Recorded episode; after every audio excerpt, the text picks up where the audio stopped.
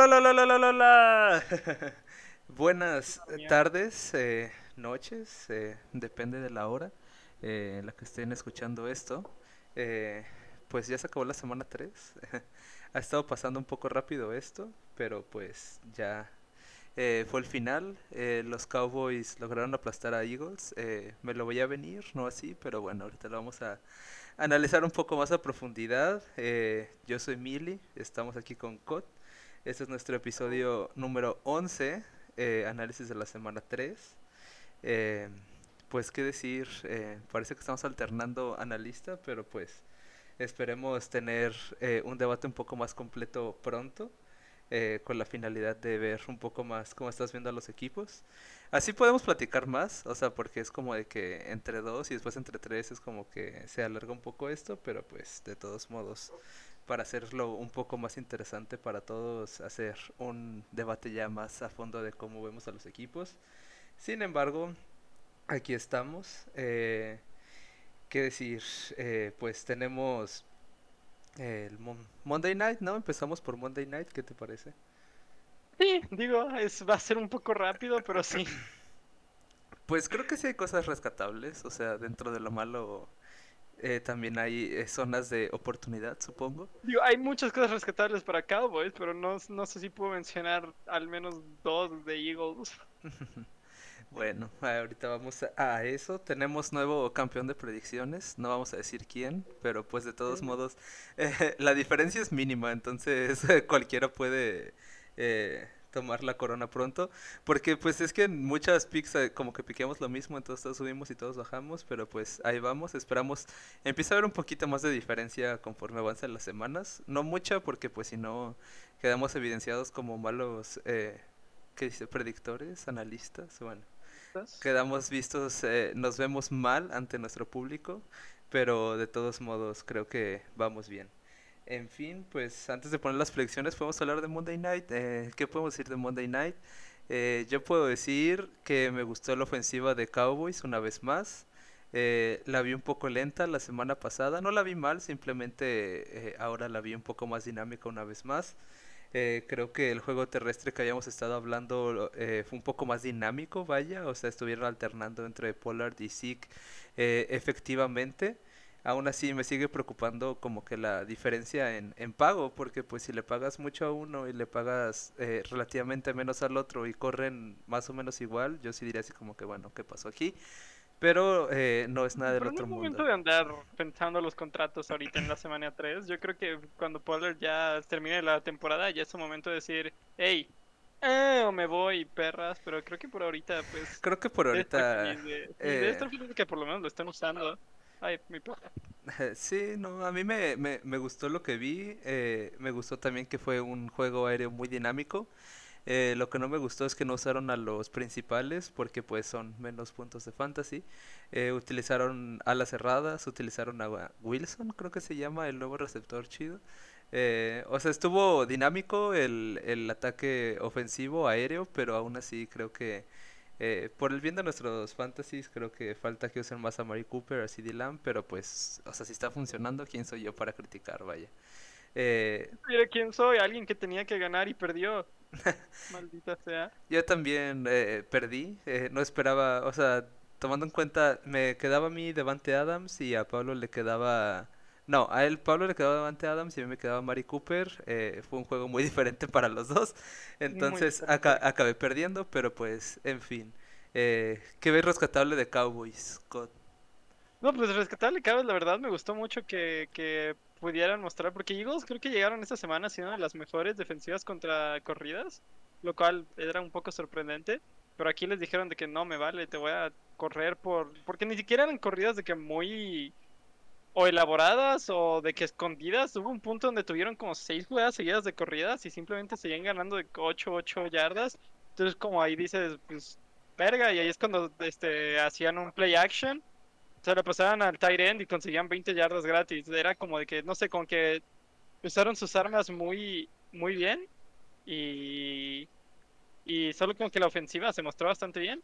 De la defensiva, pues, no sé, siento que no tuvieron el peor reto. No, no es como de que mostraron mucho porque no, no iban contra alguien que ofreciera mucho. Pero de todos modos, o sea, se mostraron bien, detuvieron las corridas. A Jalen Hurts no, no se veía nada cómodo, estaba lanzando todo mal. Entonces, como que en general el equipo se vio bastante bien. Sí, yo. La defensiva me gusta, la de Cowboys creo que está un poco más sólida. Creo que mucha gente está criticando mucho a Micah Parsons eh, por ser eh, bueno, de primera ronda muchas veces como que tiene el reflector un poco más arriba de él. A mí me está gustando mucho cómo está jugando. Eh, Van Der Esch siempre me ha gustado cómo juega. Eh, insisto, creo que son de los mejores linebackers de la liga, en mi opinión. Eh, en la secundaria sí les falta un poco, pero creo que se han visto relativamente mejor que la temporada pasada. Obviamente no era el reto, pero pues tomando en cuenta eso, creo que eh, están eh, mejorando en ese aspecto y pues algo que sí me preocupa es el hecho de que si sigue como que este ritmo de juego de todos los equipos de esa división, pues Cowboys sí puede acabar sacando una bueno, una ventaja considerable, ¿no? esperando que pues todos se mantengan como que sanos y salvos porque pues empezó bien Cowboys la temporada pasada, da cayó y pues cayó todo. Pero pues tomando en cuenta que siga todo como que al ritmo, creo que sí se va a empezar a, a ver como que una diferencia ahí porque The Giants, por más que Pablo diga que están a un paso de ser buenos, eh, cada vez me convence menos eso. Eh, por el otro lado, Washington, o sea, pues me gusta como que lo que veo es como que entretenido, o sea, es bueno que pues el, el que el Heineken esté haciendo lo suyo, pero pues fuera de eso no los veo así como que digas, uy, qué, qué, qué miedo vaya, ¿no? Y de Eagles, no sé, o sea, todo el mundo dice que son mejores de lo que esperábamos, a mí me siguen pareciendo muy malos. Eh, no creo que malos a nivel preocupante porque pues mueven el balón dentro de lo que cabe, o sea, creo que contra un equipo menos, eh, ¿cómo se podría decir? Pues que eh, haga puntos tan rápido, creo que pueden hacer un poco más de competencia. Eh, porque pues de ofensivas que no avanzan, Steelers, Chicago, o sea, creo que no están en ese nivel de preocupante pero aún así creo que pues no tiene lo que se necesita de todo para competir a gran escala. Sin embargo, creo que pues en esos partidos como que un poco más o sea, si pones un Eagles Giants, un Eagles Washington, creo que puede pueden brillar un poco más. Pero pues eso ya será un poco más adelante que empiecen a desarrollarse más los duelos divisionales, ¿no? Pues sí, pero no, Cowboys definitivamente se ven con el mejor equipo de esa división por mucho. No, no, cabe duda en mi mente de que van a ganar la, la división fácil. No creo que ni el segundo lugar, que hasta ahora supongo que sigue siendo Washington, aunque por tristes razones, pero yo creo que, que ni ellos van a estar cerca de, quitarles el primer lugar. Yo creo que ya tienen su lugar de playoffs asegurado, a menos que se rompa todo el equipo. Yo creo que es eso, o sea, que sigan como que ese ritmo y porque, o sea, si ves, si ves la temporada pasada era como que yo creo que asumías lo mismo, ¿no? Como de que pues aquí Cowboys va a salir adelante y pues creo que el único factor es la salud, si todos se mantienen más o menos saludables, creo que pueden seguir manteniendo ese ritmo constante como para competir, incluso yo creo que, no quiero decir que es el año de Cowboys, pero pues creo que están haciendo click más que en otros años y pues es bueno de ver porque siempre es como de que siempre se quedan ahí tantitito como que con la espinita, entonces no creo que le ganen a Rams, no creo que le ganen a Arizona, pero pues creo que están, están ahí. Y además creo que es triste para Cowboys porque creo que en cualquier otro año hubiera sido como que una mejor run para ellos, eh, tomando en cuenta los oponentes que había. Eh, pero bueno, vamos a ver cómo se sigue desarrollando esto. Creo que eso es de Monday Night, ¿no? No hay mucho más que decir. Eh, no, yo creo que fue todo lo que vieron. yo insisto que Eagles es malo, pero no es malísimo. O sea, creo que hay equipos mucho peores con cosas mucho más preocupantes como a plazo inmediato. O sea, su defensiva se vio normal de lo que cabe. O sea, es que no se vio mal, mal. O sea, simplemente Cowboy se vio demasiado bien, creo yo. Y en cuanto en el lado ofensivo, o sea, están moviendo el balón, que, que es lo importante. Y al final de cuentas eso genera puntos. Y contra otro rival creo que puede ser un poco más eh, competitivo el asunto. Eh, sin más por el momento, eh, Pix en pantalla. Oh. Eh, ya habíamos hablado del Thursday Night. nada más resumen rápido. Carolina se ve bien, Houston se ve mal. Carolina, ¿no? Cardinals. ¿What? Dijiste Cardinals. Ah, dije Cardinals, dije Carolina, ¿no? Yo, yo entendí Cardinals. Voy a decir que dijiste Cardinals Esperemos que haya dicho Carolina, pero No vamos a hablar mucho más de eso, ya lo hablamos. Carolina se ve bien, Texan se estaba viendo bien, se ve mal como esperábamos. John McCaffrey, mi fantasy. McCaffrey murió, pero pues es eh, ya lo habíamos dicho el capítulo pasado, es como el meme, o sea, le das el balón 60 veces y el nada se lesiona, es como que, ¿qué pasó? ¿Qué pues, pasó? ¡Wow! Esperemos. que al jugar hasta la semana 5 o algo así. Esperemos no sea nada del otro mundo. No creo que sea algo del otro mundo porque ya habría reportes de que Christian McCaffrey murió, pero eh, creo que va a ser algo leve. Y creo que es así como una llamada de atención para decir así como que tranquilos, no lo spamen demasiado. Ya hablamos de Monday Night, así que vamos al primer juego. Indianapolis contra Tennessee, los poderosísimos Colts contra Titans. ¿Qué, qué, qué hay aquí, Cod? Yo creo que lo que hay aquí, la verdad no he, no he, hecho seguimiento a la situación, pero pues durante como del tercer a cuarto cuarto no estuvieron ni AJ Brown ni Julio Jones. AJ Brown sí lo sacaron porque se, se murió, pero no he leído de que haya sido algo muy extenso. Creo que solo fue por el día y Julio Jones tampoco vi que le pasara mucho, solo como que estaba ahí disfrutando del, del día. Pero de todos modos, su ofensiva, incluso sin los dos receptores de estrella, está, está jugando como sin nada. Este, Derrick Henry va a hacer cosas que Derrick Henry siempre hace, que está corriendo como un monstruo. En una jugada, cuando tenían estos dos este, lastimados, lo pusieron de, de wide receiver, hizo una, un screen de wide receiver y consiguió 10 yardas. O sea, yo creo que esa ofensiva está bien.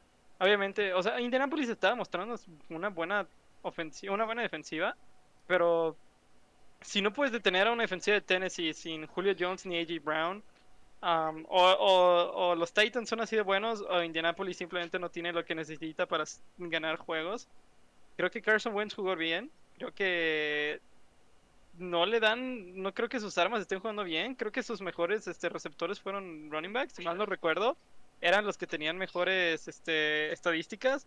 Entonces, como que si eres fan de Indianapolis, que no sé por qué serías alguien hispanohablante y serías fan de Indianapolis, pero no te juzgo. Ah, pero no sé, yo estaría preocupado. Yo creo que en el momento que te lastiman AJ Brown y Julio Jones y no puedes detener a la ofensiva cuando sabes que lo único que pueden hacer es usar a Derrick Henry, algo está mal, algo está muy muy mal. Entonces, este, no sé, yo creo que en general fue lo que esperaba, no tengo ni la menor idea por qué Pablo por un segundo pensó que de que Indianapolis podía ganar si jugaba Carson Wentz. Eso fue lo que dijo, la condición que puso, si juega Carson Wentz, Indianapolis va a ganar. Lo cual sucedió, cosa de que jugó Wentz y no, no estuvo ni siquiera cerca de ganar.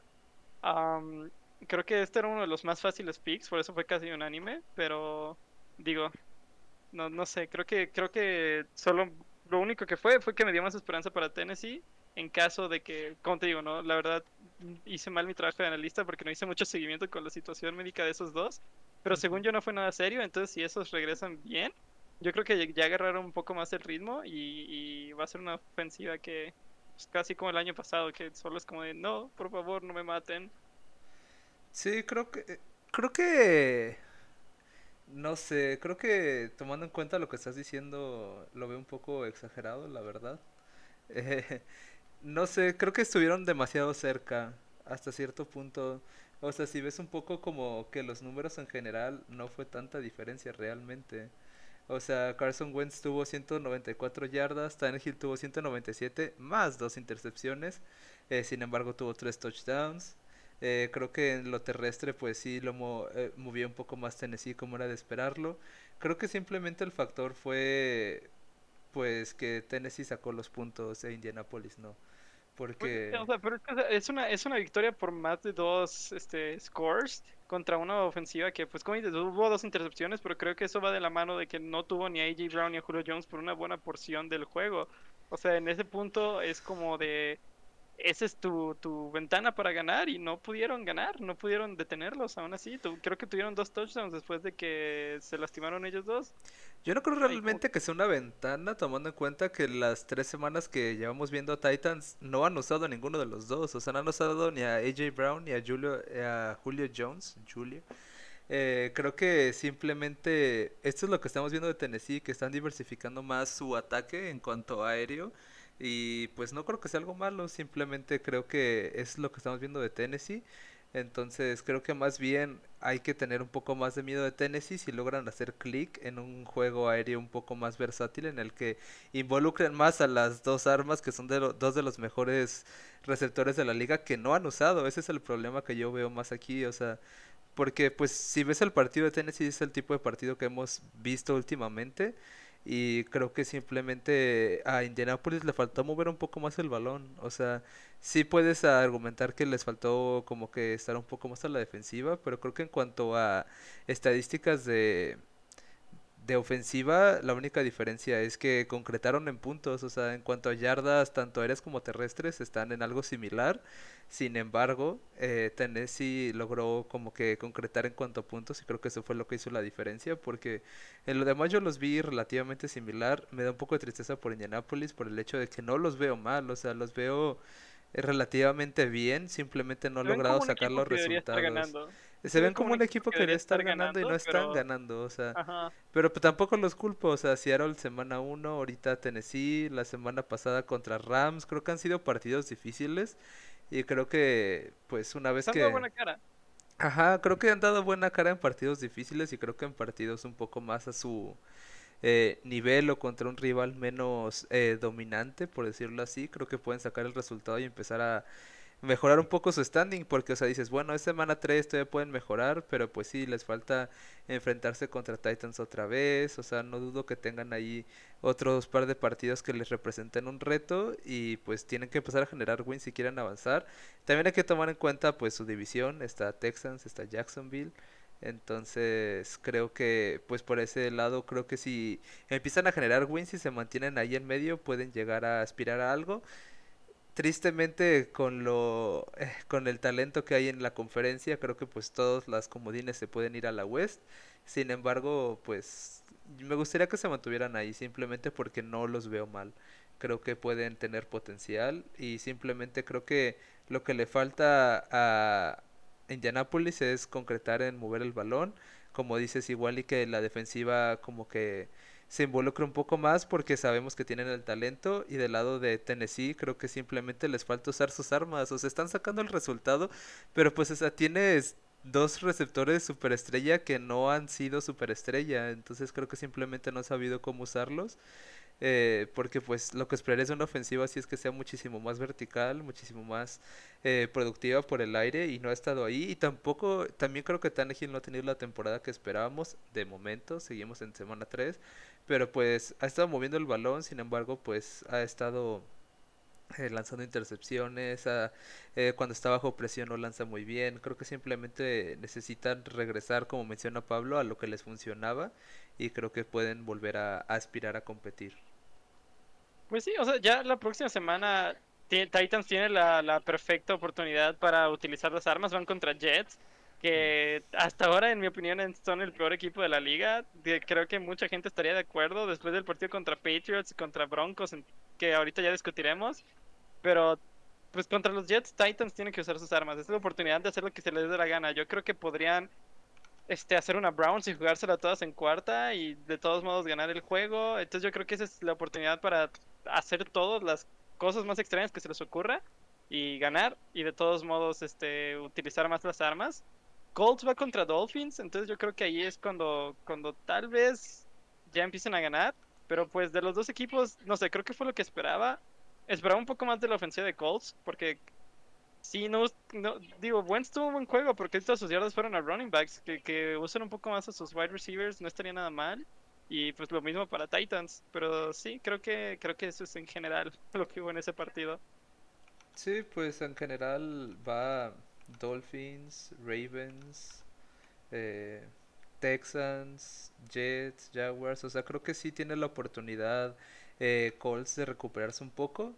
Sigo sin creer que vayan a llegar a playoffs, tomando en cuenta eh, la conferencia, pero se ve prometedor. Eh, hablando de cosas no prometedoras, tenemos Atlanta contra, contra Nueva York, Giants contra Falcons. Eh, eso es cosas que no se ven prometedoras.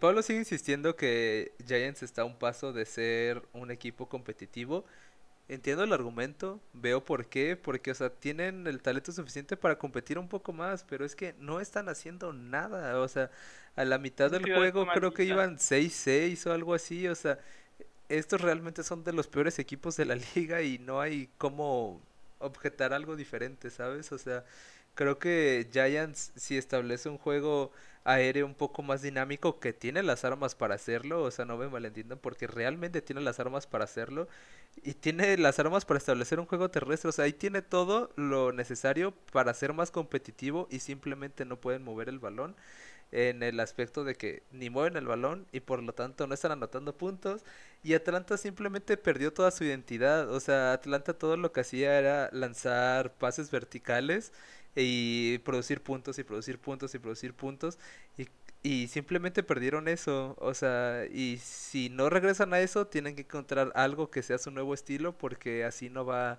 no va a funcionar. Eh, el partido acabó 17-14, un gol de campo de último momento de Atlanta. Eh, todos lo sacamos mal, pero pues también es como de que, que, que, que esperábamos aquí, o sea, yo sigo insistiendo que con el talento que tiene Giants, debió de haber ganado este partido y por mucho más por el hecho de que Atlanta no tiene una identidad y pues podríamos objetar que Giants tampoco, pero los dos están a un paso de encontrar, creo que Giants está más cercano a encontrar una identidad que le funcione y no creo que pase, pero pues creo que si pasara eh, es lo que les eh, falta para empezar a competir un poco más. Este juego ni siquiera, te seré honesto, de nuevo mal trabajo de analista, pero después de ver cinco minutos mi, mi cuerpo me dijo, si ves esto te vas a suicidar, salte en este momento. Entonces no pude, no pude continuar, era terrible. Todo lo que, todo lo que vi, que fueron como tres jugadas, era como malos pases, este, todos están confundidos, eh, fue horrible.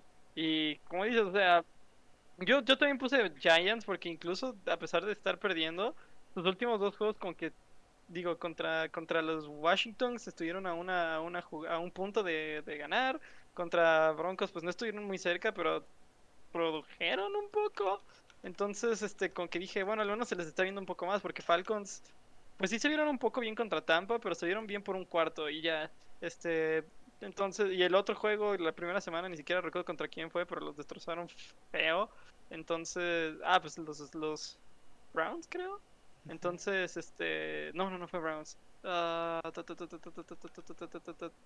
Eagles, las Eagles, los Eagles destrozaron a Falcons. Acabamos de hablar qué tan bien se ven las Eagles y ahorita y la semana 1 destrozaron a Falcons. Entonces ahí fue mi cerebro. Giants tienen que ganar esto. A pesar de que sean dos muy malos equipos, Giants es como el menos peor. Pero después de ver highlights y un poco más del juego, o sea, se veían tan iguales. Fue un, un, gol de campo de último minuto, que de último segundo que ganó el juego. Se veían como.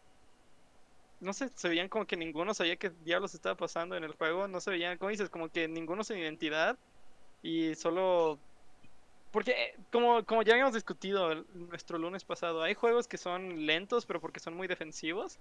Pero, no creo que este lo haya sido. Simplemente fue mal juego de, de, defensivo, ofensivo. No fue como, wow, uno está jugando bien el balón y el otro lado está intenso. Solo fue un mal juego.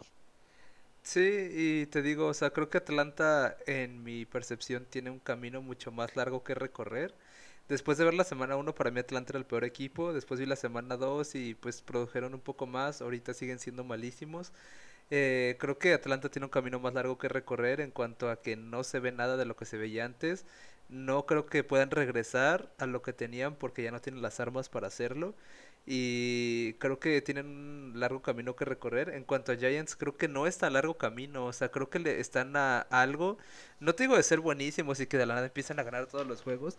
Pero tienen las armas necesarias para empezar a competir un poco más y producir porque pues su receiver core es relativamente bueno su línea ofensiva pues es medianamente buena. Daniel Jones es dinámico puede correr puede lanzar o sea se le cae el balón y eh, lo fumblean cada rato pero eh, tienen a Saquon o sea creo que tienen las armas necesarias para competir a un nivel que podríamos decir interesante pero pues esas tres semanas no no lo veo o sea Sí, eso es lo que más me molesta de Giants, porque ves el roster, es como dices de, pues son buenos, ¿por qué no juegan bien? Y entre más veo las semanas es como que simplemente no están jugando bien, pero no es porque no sean buenos, solo como que, no sé, se les ve...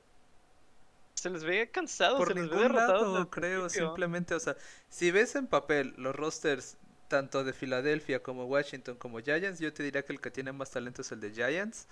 Eh, simplemente porque tiene talento individual, pero no está haciendo clic en ningún sentido. O sea, porque yo siempre he dicho que Cowboys estaba a, a un hacer clic de ser muy productivo, porque tenía mucho talento individual que no estaba jugando como equipo y creo que guardadas las proporciones, Giants está ahí, o sea, tiene mucho talento individual que no está haciendo clic simplemente por el tipo de juego que están presentando, pero pues vamos a ver cómo, cómo se desarrollan, o sea, si, si así juegan entre ellos que son malos contra equipos buenos solamente los van a destrozar y pues eh, muy triste por ellos. Eh, sin embargo, pues vamos a empezar como que a, a, ¿cómo se llama? construir un poco hacia el peor equipo de la temporada, que creo que siguen siendo los Jets. Eh, vamos a ver más adelante. Eh, pero es interesante ver quién va a acabar siendo, porque siempre está como que la lucha, ¿no? La pasada Jacksonville Jets y de nada fue como que no, Jets ganó, terrible. Ahora van 1-14, ¿no? Pero, sí. Porque de hecho empecé con la duda de si había, vi, si había habido, vaya, eh, una vez en la que el mismo equipo tuviera la primera pick dos años seguidos, y lo hubo, eh, y las dos veces fueron los Browns. Entonces, creo que los Jets están cerca de llegar ahí y tener doble first pick. Y pues es ver si caen en la típica de, oh, Zach Wilson es malísimo. Otro coreback que no creo. Eh, pero pues a ver eh, cómo se desarrolla esto. Tenemos Chargers contra Chiefs. Eh, una vez más, reitero, los Chiefs no son el equipo que muchos esperan. Eh, Creo ah, que, algo que tomar en cuenta es que la gente veía a los Chiefs como algo eh, sorprendente, súper productivo eh, y imparable. Y creo que algo que nunca se dieron cuenta es que la defensiva de Chiefs siempre ha sido medianamente eh, mala. o sea, entre medianamente buena, medianamente mala. O sea, está como que rondando en ese medianamente para arriba y para abajo pero nunca ha sido realmente sorprendente desde hace un par de años y creo que eso es lo que se está notando más ahorita. Están haciendo que el otro equipo, bueno, no están haciendo, están más bien permitiendo que el otro equipo produzca puntos y la ofensiva no es eh, la bestia imparable que hemos visto antes. Eh, ¿Por qué? No tengo idea. O sea, las armas siguen estando ahí. La línea ofensiva, eh, pues más bien fue reconstruida en papel para mejor, para mucho mejor, porque agarraron dos tackles pues top 10 de la liga. Eh, entonces, pues Patrick Mahomes sigue estando ahí en teoría, entonces no sé qué está realmente pasando aquí. Creo que simplemente no están haciendo clic y no están mandando las jugadas eh, sorprendentes a las que estamos acostumbrados. Y pues no me preocupa, siguen siendo los Chiefs, pero creo que estamos viendo un poco más que, que los dioses pueden sangrar. como dirían en Batman contra Superman. No, nunca hagas un quote de esa película, por favor. Pero no, es que, o sea, creo que, creo que, creo que, no sé, creo que Patrick Mahomes sigue siendo para mí el mejor quarterback de la liga, aunque vaya a 1-2. Es que es lo que mencionábamos Pablo y yo, no es el mejor coreback, sino es el mejor coreback y el mejor jugador de la liga todavía. Sin embargo, creo que no está haciendo clic o no están como que en ese flow en el que es como que agarra el balón y anoto, agarra el balón y anoto, agarra el balón y anoto. O sea, creo que les está costando un poco más eh, producir puntos. Y en este caso, pues la defensiva de Chargers se vio demasiado, demasiado bien. O sea, comparada con la de Chiefs, nada que ver. O sea, estuvieron ahí, estuvieron eh, pues haciendo la cobertura que tenían que hacer y al final de cuentas haciendo la cobertura que tienes que hacer contra lo dinámica que es la, la ofensiva de Chiefs, creo que es algo bueno. Entonces, me gustó lo que vi de los Chargers. Algo que yo había dicho es que me preocupaba que no estaban produciendo la cantidad de puntos que uno esperaba. O sea, no estaban jugando mal, pero pues para competir a los Chiefs tienes que anotar muchos puntos. Y se pusieron al tú por tú, o sea, anotaron muchos puntos. La defensiva jugó bien. La defensiva de. Herbert quiere que te disculpes. Vio, vio el, el podcast donde dijiste que no esperabas que hiciera cosas esta temporada. Quiere que te disculpes en este momento. Yo reitero, yo dije que Justin Herbert no merecía el tipo de hype que estaba recibiendo tomando en cuenta el score que tuvo la temporada pasada. O sea, todo el mundo era como de que jugó muy bien Charlie la temporada pasada, sí jugó muy bien, tomando en cuenta lo que se esperaba, siguió teniendo un resultado malo, ahorita pueden tener un resultado mejor. Y yo solamente quiero seguir eh, en la temporada de, de Herbert, porque, o sea, muchas veces, ya me lo mencioné, se genera un hype train, o sea, muchas veces, este vato es buenísimo y de la nada cae totalmente, entonces eh, creo que es algo a seguir, hasta ahorita va bien. Eh, otro que hay que seguir es Burrow, que ahorita vamos a hablar de él, pero todo ese tipo de jugadores de primer año que de la nada empiezan a jugar bien y como que todo el mundo cree que son buenísimos, hay que seguirlos, hay que seguirlos.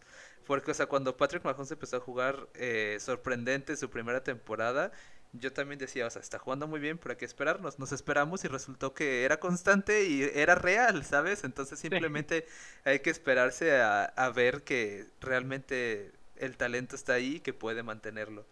Pero no sé, algo más que quieras decir de este partido, a mí me gustó bastante. No, para mí fue un muy, muy buen juego. O sea, yo no pensé que estuviera tan cerca como lo... O sea, yo puse Kansas ganando, pensé que Kansas iba a ganar por unos buenos 14, 20 puntos.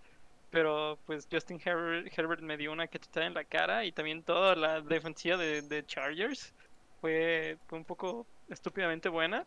Y, no sé, creo que este la gente se está empezando a dar cuenta que es muy bueno no darle el balón a Mahomes, porque dos juegos seguidos hemos visto dos jugadas en cuarta solo para que no darle nada de tiempo a Mahomes de ganar el juego, porque es lo que hace. En este fue un poco más extremo, cuarta y nueve, pero les funcionó y ganaron el juego. Entonces, creo que creo que muestra pelotas por parte, porque creo que hay muchos equipos que ni de, que se lo jugaban cuando estaban en que cuarta y tres, creo que estaban y tuvo el, el, la flag y muchos equipos ahí hubieran pateado, pero estos dijeron, nada, me vale, si quieres ganarle a Mahomes tienes que hacerlo y lo hicieron y ganaron, entonces creo que esa es la fórmula, cuando, cuando juegas contra Mahomes es simplemente no darle el balón a Mahomes, entonces creo que jugaron muy bien su juego, jugaron muy bien ofensiva y defensivamente, que creo que es lo que todos teníamos más dudas de Chargers, era su defensiva, entonces creo que si siguen ese buen nivel, eh, yo creo que de todos modos, Kansas, a pesar de ir 1-2, digo, es la semana 3 y ya mucha gente está hablando de que, ah, la, el equipo está muerto, los Reyes caen y cosas así. Pues es la semana 3, yo creo que van a ganar la, división de todos modos, pero es un buen augurio para Chargers en general. Sí, yo creo que simplemente eso es lo que estamos viendo, que pues los Chargers siguen siendo muy buenos. Eh, eh, se está viendo cómo se están desarrollando más. Kansas City se está viendo que sigue también siendo bueno. Simplemente el factor de que no están produciendo los números que estaban produciendo. Y no es algo malo, simplemente es algo normal. Porque lo que estaban haciendo no era normal. Entonces, eh, creo que Patrick Mahomes está. O sea, como que le está castigando más su estilo de juego. Porque antes lo veías lanzar y nunca estaba realmente el balón en peligro o sea, era como que siempre producía y ahorita estamos viendo más que el lanzar le está causando problemas en cuanto a intercepciones. Exacto, o sea, porque antes simplemente lanzaba y si no era completo, el balón nunca estaba en peligro y ahorita estamos viendo un poco más que ese estilo de juego tan arriesgado eh, en el aspecto pues del juego aéreo te deja muchísimo más repercusiones si no lanzas como deberías.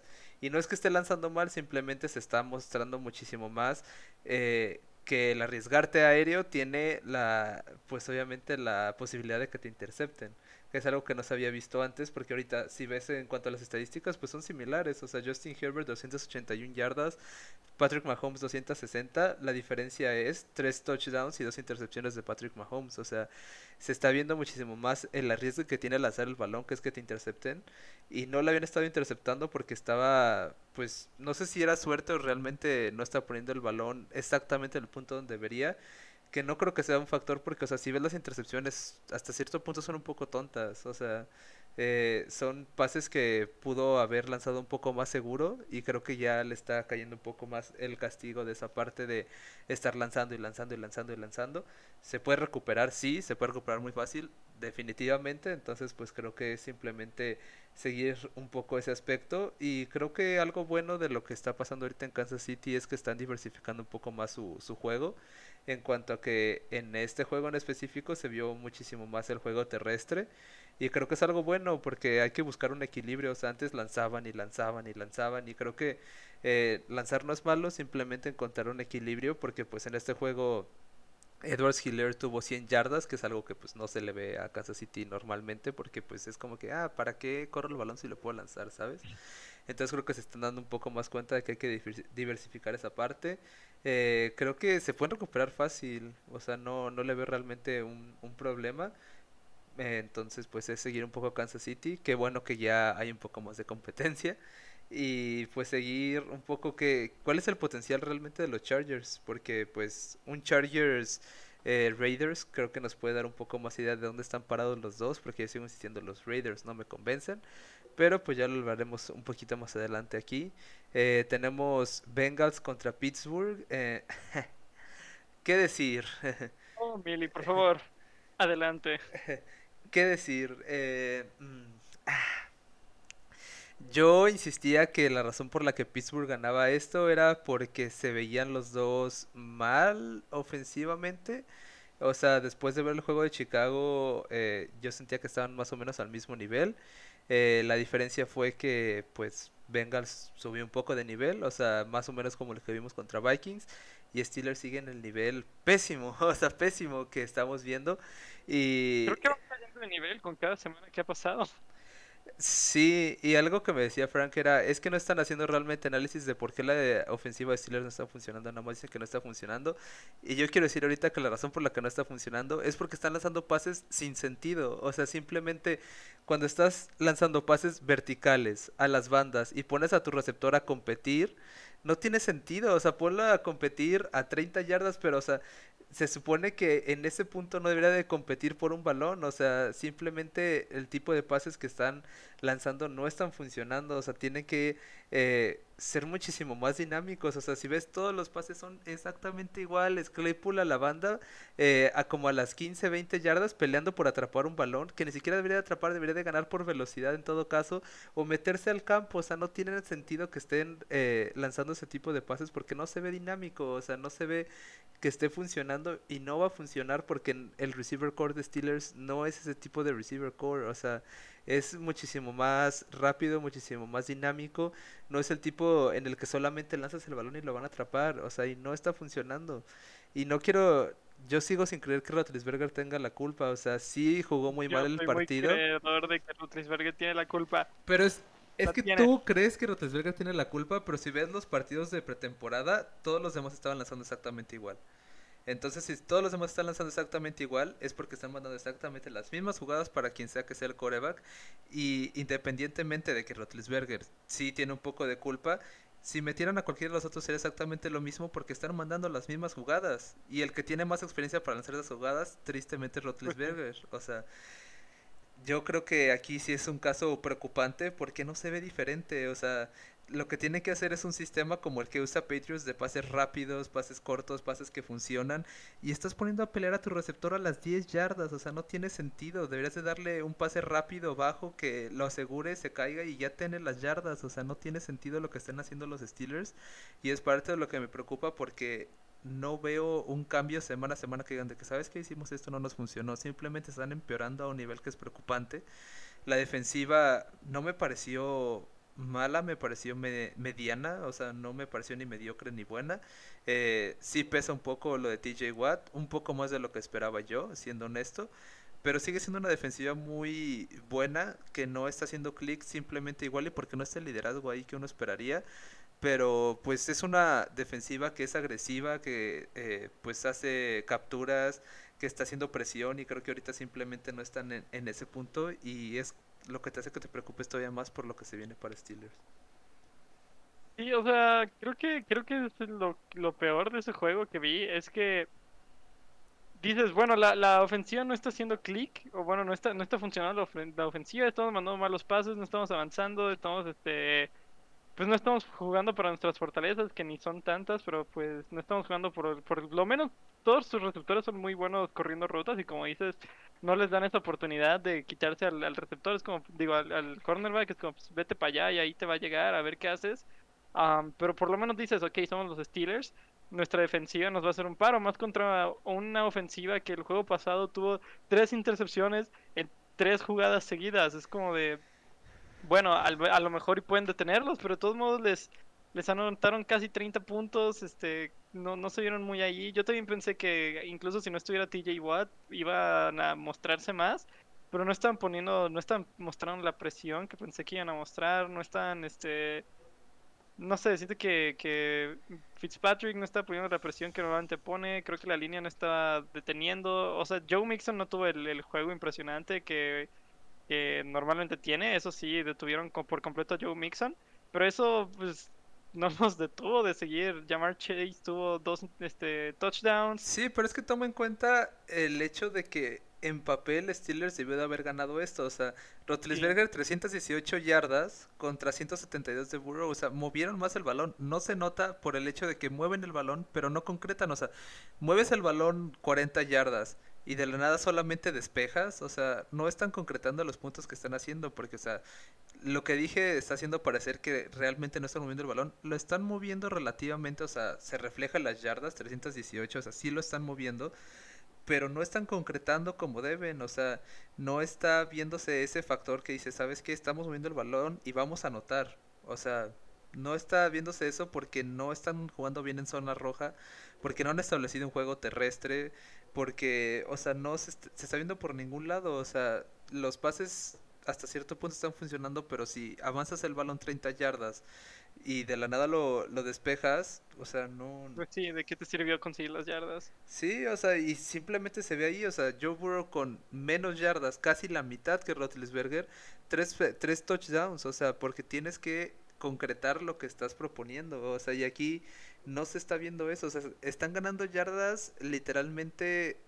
¿cómo se puede decir? Dolorosas, o sea, lo están logrando, pero es así como que le están sufriendo de una manera para conseguirlas, exactamente, o sea, toma en cuenta que el mayor receptor de Steelers fue Najee Harris, 102 yardas, o sea, eh, Smith Schuster tuvo 25, yo sigo diciendo que Schuster es malísimo, Claypool tuvo 96, o sea, simplemente, o sea, son yardas que les están pesando de una manera que dices, o sea, lo están consiguiendo, pero ¿a qué costo? Vaya, o sea.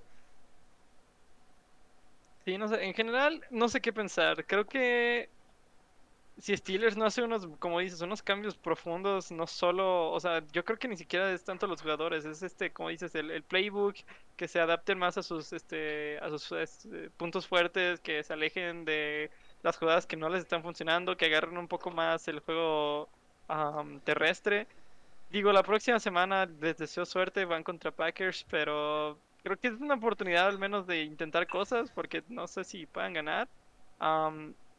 Los Bengals creo que aún pueden seguir ganando. No, no, no sé, aún no soy muy creedor de, de Burrow. Lo he dicho siempre, no, aún no he visto nada de él que diga como, wow, este es el coreback franquicia que necesitaba el equipo. Pero pues está consiguiendo resultados, lo cual siempre es bueno. Este, yo sí lo veo, realmente lo veo. O sea, creo que como todos tiene semana buena, semana mala, semana mala contra Chicago, semana relativamente buena aquí. Creo que la defensiva de Bengals no se le está dando el eh, crédito que merece. o sea, no es realmente mala. O sea, agarraron a Von Bell, agarraron a Eli Apple. O sea, creo que tienen talento suficiente para competir en un nivel eh, similar. Entonces creo que los Bengals pueden seguir eh, ganando este tipo de partidos en el que pues se les regala. O sea, si Steelers juega así, eh, como lo menciono de Broncos, o sea, Broncos si lo dejas de hacer lo suyo, simplemente va a anotar un par de puntos, va a generar una ventaja y va a ganar el partido. Sí hay un argumento de que los Broncos han jugado contra equipos muy malos, pero o sea, si les dejas mantener un ritmo, van a anotar lo suficiente para ganar el sacar el resultado y creo que eso es algo que Bengals puede tener a lo largo de la temporada. Sí, sí. Creo que, creo que eso es lo de ese juego. Ya te lo, te lo sacaste del sistema. Sí, es que es que es imposible, o sea, ¿cómo pones a tu receptor a pelear de esa manera por el balón? a las 10 yardas. O sea, si lanzas un pase vertical de 40 yardas, obviamente se va a tener que pelear contra el safety o en todo caso contra el corner si lo eh, persiguió todo ese rato. Pero, o sea, ¿por qué lo pones a pelear por un balón que debería de ser seguro? O sea, corre las 10 yardas, se mete a la cancha y le das el balón adelante. O sea, ¿por qué lo está haciendo pelear a las 10 yardas en un pase vertical? Yo no entiendo. Pero pues vamos a ver cómo se desarrolla esto. Para mí no hay eh, pues mucho que ver porque pues no se ven cambios semana a semana.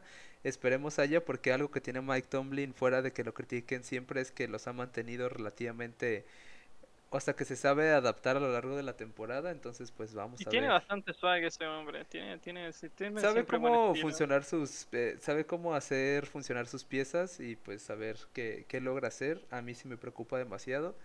Eh, creo que se están viendo las deficiencias de la temporada pasada incrementadas y pues eso no es algo bueno. Sin embargo, pues tenemos que seguir porque si no esto se va a hacer eterno. Tenemos a los Browns contra los Bears. Eh, aquí solamente voy a decir algo que es el hecho de que la gente le atribuye mucho hate a Justin Fields como que es el peor juego que han visto de un rookie, que en qué mundo mueves el balón 68 yardas en todo el juego. Pero hay que entender algo que yo dije desde el inicio. Matt Nagy está diciendo tengo tres corebacks y cada semana el coreback que juegue esa semana se tiene que ganar su puesto. Entonces es algo simplemente es estúpido. Que no entiendo. Es algo muy estúpido. o sea, si tienes un esquema al que el coreback se tiene que adaptar, no puedes adaptar a los tres corebacks al mismo esquema, es tonto, o sea, unos tienen unas fortalezas, otros tienen otras, o sea, en todo caso, eh, Nick Foles es mucho más fantasy cuando está en su zona, o sea, puede lanzar pases súper verticales, puede producir muchos puntos cuando está en su zona, vaya, porque también puede ser terrible.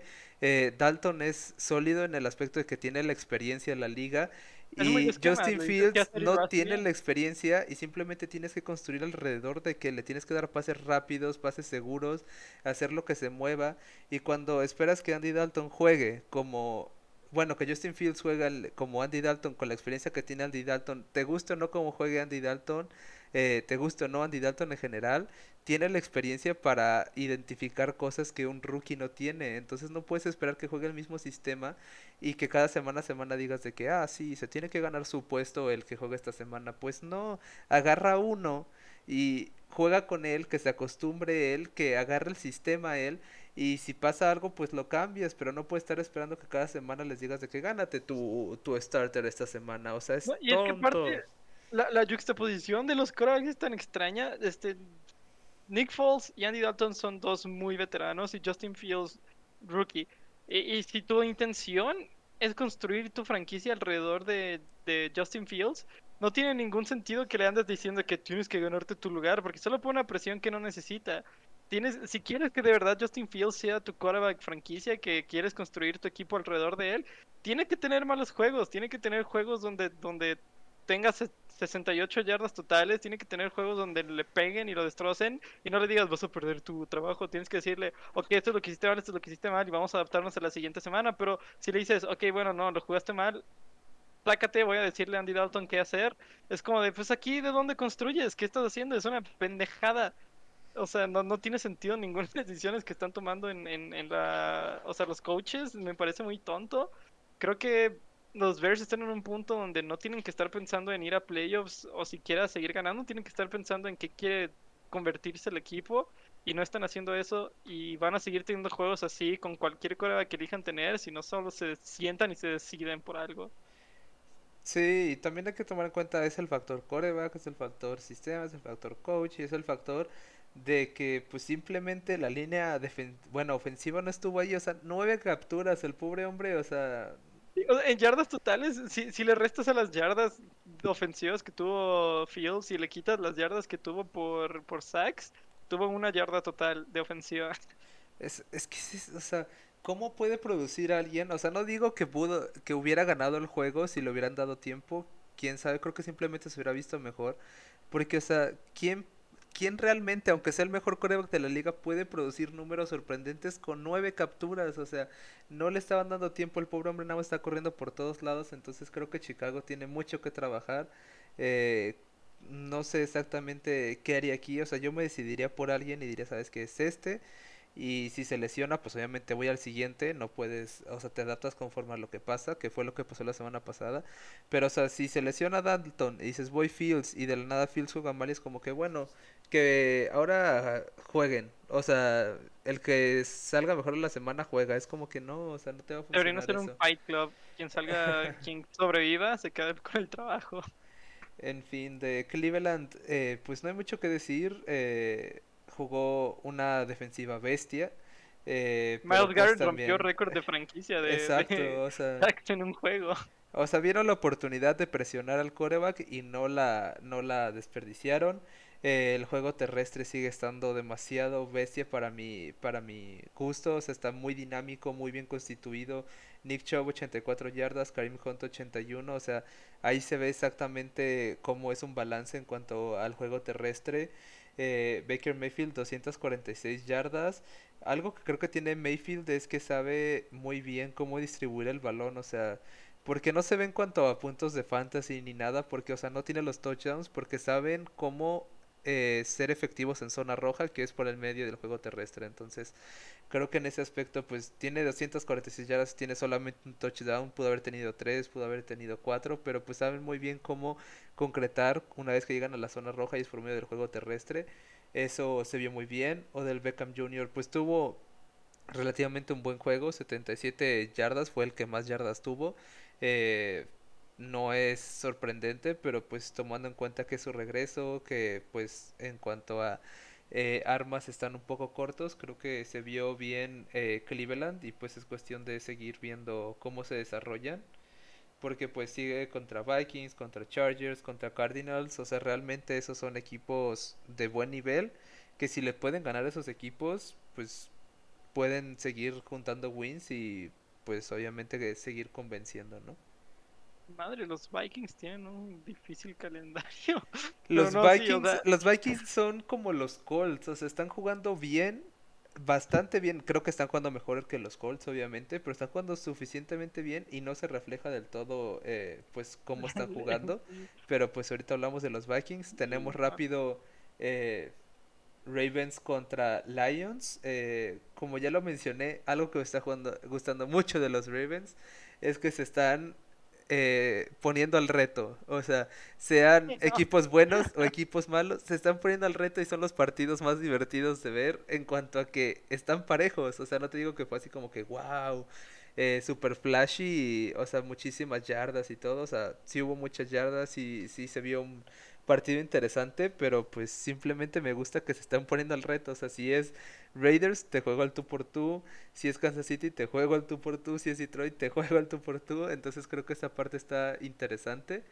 Eh, no, no veo muchísimo más que decir. O sea, lo de Detroit simplemente es triste. Eh, en el aspecto de que, o sea, ya lo habían ganado, o sea, en teoría ya lo habían ganado, un gol de campo de 66 yardas, eh, sí está, está el factor de que en esa cuarta y 22, algo así, sí era flag, ya se había acabado el reloj. Pero aún así, o sea, es cuarta y 22, o sea, sí das las distancias cortas para no arriesgar el balón, pero ¿cómo les das 22 yardas? En fin, creo que ese era el juego de Detroit para perder y realmente lo perdieron, o sea, no, no había forma en la que se lograra eso. Muchos como que, ah, es que no lanzaron el pañuelo yo creo que no tienes que depender de ese pañuelo, o sea, eran que 5 yardas más, algo así, o sea, no tenían por qué darles 22 yardas en cuarta oportunidad. Eh, el factor Justin Tucker creo que es importante, o sea, creo que Tucker es el mejor pateador en la historia del fútbol en general, o sea, es consistente a un nivel que es impresionante, o sea, 5 años sin fallar un gol de campo en cuarto en cuarto cuarto, o sea, lleva muchísimos eh, seguidos, o sea, creo que es impresionante lo que hace Tucker, pero pues ese partido a Detroit de perder y pues lo perdieron, o sea, no hay otra forma. Solo es Detroit, solo es Detroit, o sea, pone ese mismo juego, es exactamente el mismo juego. Ese, ese field goal no entra contra cualquier otro equipo, solo es contra Detroit, porque tienen la peor suerte de la historia en NFL. Y, y el pobre compa, se me fue el nombre del coreback, Jared Goff, de estar viviendo lo que Matthew Stafford tuvo que vivir por tantos años, porque solo a Detroit le pasa esto. También, no recuerdo cuántas temporadas, creo que dos temporadas, también jugaron Ravens Detroit. Y Ravens también ganó en el último segundo por una patada de 61 yardas de Tucker. O sea, esto es algo que solo le puede pasar a Detroit y es muy triste. Y creo que los fans de Detroit están al borde del suicidio con esto. Pero, pero sí, digo, los, los, los Ravens están poniendo show en cada juego. Pasan de ganarle a Kansas a apenas y con un récord de NFL ganando de Detroit. Entonces, este va a ser un poco complicada mis predicciones, pero, pero va a estar interesante en, en futuro. Sí, no, a mí me... Eso es lo que me está gustando de Ravens, o sea que todos sus juegos han sido entretenidos de ver. Eh, no veo por qué no pueda seguir siendo así. De Detroit, creo que sigue habiendo cosas rescatables, o sea, creo que no están jugando mal, mal en esencia, se están moviendo el balón más de lo que yo esperaba tomando en cuenta los receptores que tienen, que nadie los conoce porque no han hecho nada. Eh, porque no son realmente nadie, o sea, no es por ser malo, no, pero no son nadie y pues Goff está haciendo algo, o sea, yo lo esperaba muchísimo peor. Lo está intentando, o sea, era su partido para perder. Creo que pues pueden sacar unas 3, 4 wins. Creo que está se le está viendo una identidad al equipo, vaya, que creo que es algo importante, algo que no se veía con Matt Patricia y pues simplemente es como que seguir un poco más eso eh, yo seguiría más los juegos de los Ravens, me están gustando bastante, son muy divertidos. Eh, y pues esta semana, cambiando un poco, tuvimos a James Winston bueno, eh, el volado. es, la misma lógica, es la misma lógica que los Targaryen. Cada vez que Jamie Winston se pone el casco, los dioses, los dioses lanzan una moneda a ver si es bueno o malo. Es, es lo mismo.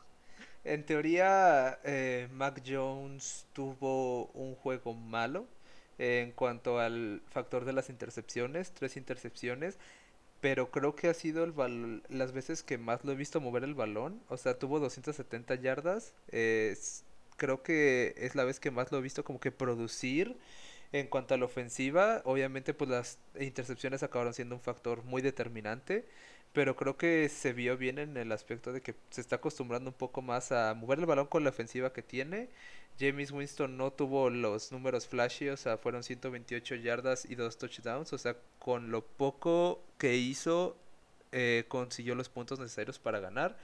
Una vez más establecieron el juego terrestre, creo que eso es algo importante que la semana pasada no se vio para nada.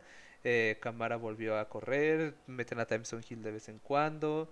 Eh, creo que pues me gusta lo que veo de Saints, insisto, no son un equipo de élite, simplemente pues eh, pueden tener ese tipo de wins en las que si juegan bien ganan, si juegan mal pierden, o sea, no, no hay muchísimo más que decir de Saints. Y pues de, de Patriots, no, la verdad es que no me sorprende porque era lo que esperaba de ellos, o sea, están reconstruyendo, están adaptando a Mac Jones. Las tres intercepciones, pues sí es preocupante, pues sí, pero pues, o sea, simplemente es lo que esperas de un coreback rookie en su primer año. Sí, o sea, yo esperaba que ganaran los Patriots, la verdad. Creí que la defensiva podrían poner la suficiente pelea contra Winston para, para poder darle el suficiente espacio a Mac Jones de... Pues no a Mac Jones, de Belichick, de crear un esquema lo suficientemente fácil para Mac Jones de poder mover el balón y tener suficientes este, puntos para ganar. Yo, yo sí veía un mundo donde ganaran, pero pues no, sí, esto de las intercepciones obviamente sí arruinó un poco el momentum de la situación, como que los ralentizó. James Winston, como dices, este cayó el buen lado de la moneda este esta semana. Cayó en el lado neutro, yo creo, o sea, no cometió errores, eh, no fue flashy, simplemente hizo lo que tenía que hacer para ganar y ya. Eso es lo que esperaba de Mac Jones esta semana, que hiciera lo que tenía que hacer, pero no, fue James, James quien se puso ese, ese sombrero esta semana. Y pues, o sea, no me sorprende ver el resultado. Yo solo puse Patriots porque dije de que si las piezas caen en su lugar, pero cayeron en su lugar para los Saints. Entonces, pues no me sorprende que esté así el, el resultado. Y, pero Sí, no sé, no, no espero mucho de estos dos equipos. Eh, creo que Saints tiene más posibilidad de seguir ganando que Patriots a lo largo de la temporada. Pero al final no espero que ninguno de estos equipos sea contendiente para nada importante esta temporada. Sí, algo que mencionó Pablo es que iba a ser un, un juego muy de cocheo, o sea que ambos eh, como coaches saben muy bien cómo funciona su equipo y cómo hacerlo funcionar ante el rival que se les presenta y creo que pues obviamente se vio un poco mejor eh, Sean Payton. Creo que pues simplemente si no hubieran estado en las intercepciones creo que hasta hay un mundo en el que los Patriots se llevan el partido porque pues fueron errores, o sea, estaba moviendo las cadenas, estaba produciendo, simplemente pues si no hubiera estado eso ahí hubiera sido un juego muchísimo más competitivo. Eh, me emociona lo que se viene para Patriots, o sea, es la, los errores que se esperan de un coreback rookie, eh, simplemente la diferencia es que él está produciendo a diferencia de Zach Wilson, eh, ya vamos a hablar de eso, pero o sea, me, me parece interesante. Me parece interesante como dice Code, eh, es la moneda, o sea, si Saints juega a un nivel estable, puede sacar las, las victorias y pues simplemente seguir construyendo para, para los Patriots con este esquema que están adaptando a Mac Jones. Eh, tenemos Cardinals contra Jaguars. Eh, por poquito los Jaguars nos hacen la sorpresa aquí. Tomemos en cuenta que iban 19-7, no, 13-7 al final del, del primer, de la primera Eh, mitad. Que no, no es nada sorpresivo, yo ya mencioné que Arizona tiene la capacidad de hacer un Houdini y producir puntos, entonces yo nunca estuve del todo preocupado, pero pues eh, Jacksonville empezó el juego fuerte, empezó el juego bien, empezó a producir muy bien, Trevor Lawrence se vio bien y de la nada dijo de que ah, voy a lanzar un flea flicker y voy a hacer un pick six y de ahí fue Yo no como sé que si jamás he visto una pick six en un flea flicker. He visto intercepciones en muchos flea flickers, pero creo que nunca he visto un pick six. Porque realmente los flea flickers son como al fondo a la chingada, pero este fue como un Es flea que de sí, era 10 como yardas, un flea flicker eh, con intenciones de pase pantalla, o sea. o sea, era como que hicieron el flea flicker y de la nada lo lanzaron como a 5 yardas de, de donde salió el balón, entonces fue como que no entendí muy bien qué pasó ahí. eh, y una vez que pasó eso fue como que bueno, yo ya me apagué aquí, ya no voy a jugar, o sea, no digo que realmente no jugó, simplemente pues ahí se fue su posibilidad de, de ganar porque pues una vez que pues, Le das un centímetro a Cardinals y se lo van a convertir en un exactamente. kilómetro. Entonces creo que ahí se fue su oportunidad de ganar. Eh, Cardinals empezó lento, eh, sí, siete puntos en la primera mitad. Eh, yo creo que, pues ese, o sea, sí, sí es factor, pero creo que con Cardinals al menos lo que hemos visto es que pueden producir puntos rápido. Entonces incluso si producen siete al principio, produjeron Terminan con 31. Exacto, eh, terminan con 31, entonces eh, me gusta mucho, mucho lo que estoy viendo de Cardinals, o sea, más por eh, Kyler Murray y cómo está usando sus armas, o sea, este partido AJ Green fue líder en yardas de recepción, eh, Hopkins no brilló en lo más mínimo, eh, y creo que eso es bueno, que diversifiques un poco tu, tu juego aéreo, como lo hace Tampa Bay en todo caso, eh, no hubo mucho juego terrestre, eh, pero creo que movieron el balón lo que tenían que mover, creo que sacaron eh, lo que tenían que sacar en cuanto a puntos y simplemente pues seguir ese, ese, pues eso que están proponiendo los, los Cardinals, porque me gusta mucho porque la defensiva es agresiva, es sólida, la ofensiva tiene la capacidad de producir puntos muy rápido y pues no hay forma de agarrar a Kyler Murray, o sea, creo que eso es lo, lo más eh, como que determinante aquí, que incluso cuando le mandas presión va a encontrar la manera de, de sacar adelante el pase, entonces creo que es algo que hay que tomar en cuenta de los Jaguars me gustaron más, sí, no tienen lo que se necesita para ganar este partido y otros pues No tiene lo que necesita para ganar, yo creo que la mayoría de su temporada, la verdad. Pero es lo mejor que hemos visto dos, de tres. ellos y Sí, pues sí. les damos una estrellita por ello. Eh, creo que si hubieran tenido ese inicio de partido y ese partido en general contra alguien más, hubieran podido eh, sacar la victoria. Entonces sí me pone un poco triste que aquí hayan decidido ponerse las pilas. Van contra los Bengals la, esta semana. Creo que pues potencialmente es un rival al que le podrían ganar. O sea, para mí gana Bengals, pero pues si juegan a un nivel competitivo los Jaguars pueden llevarse el partido. O sea, Digo, pero mile, mile, mile. Si estamos hablando de partidos de la próxima semana, no hablas de Jaguars Bengals, hablas de Cardinals Rams. Eso va a ser. ya lo vamos a hablar, pero a sí, mí, sí, sí, sí. nada más como paréntesis, lo que me emociona este partido es la narrativa de que es first pick contra first pick.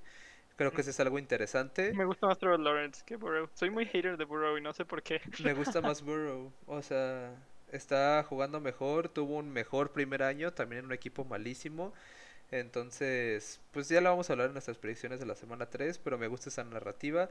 En fin, pues tienen Dolphins y pues de ahí en fuera, pues no creo que pueden ganar otro partido más que contra Falcons en la semana, no sé ni cuál es, pero van a jugar contra los Falcons. En todo caso, yo creo que Jaguars puede ganarle a Bengals, a Dolphins y a Falcons. Mm, y eso me Tres parecería victorias mucho. me suena muy bien para, parece para muy el bien. equipo que tienen. Y también puedo ver un mundo en el que acaben ganando ninguno. Entonces, eh, Pero lo que sí, o sea, antes de ya avanzar, solo quiero decir una cosa rápida. Creo que Trevor Lawrence está haciendo lo que dijimos que debería hacer. Porque cuando se pierde, digo, quién sabe cómo se esté sintiendo personalmente. Pero por lo menos en los juegos no se ve como de que enojado, no se ve como de que triste. Como que se ve que dice, pues es lo que tengo, estoy intentando, haciendo mi mejor esfuerzo. Entonces creo que es la fortaleza mental, que es como que lo que esperaba. Quién sabe, te digo, a lo mejor y llega Locker y empieza a golpear a todos. Pero por lo menos lo que muestra en cámara es como de que, bueno, escríbele, pregúntale cómo se siente. No, pero sí creo que es importante no, o sea, entender tu realidad, o sea, ajá.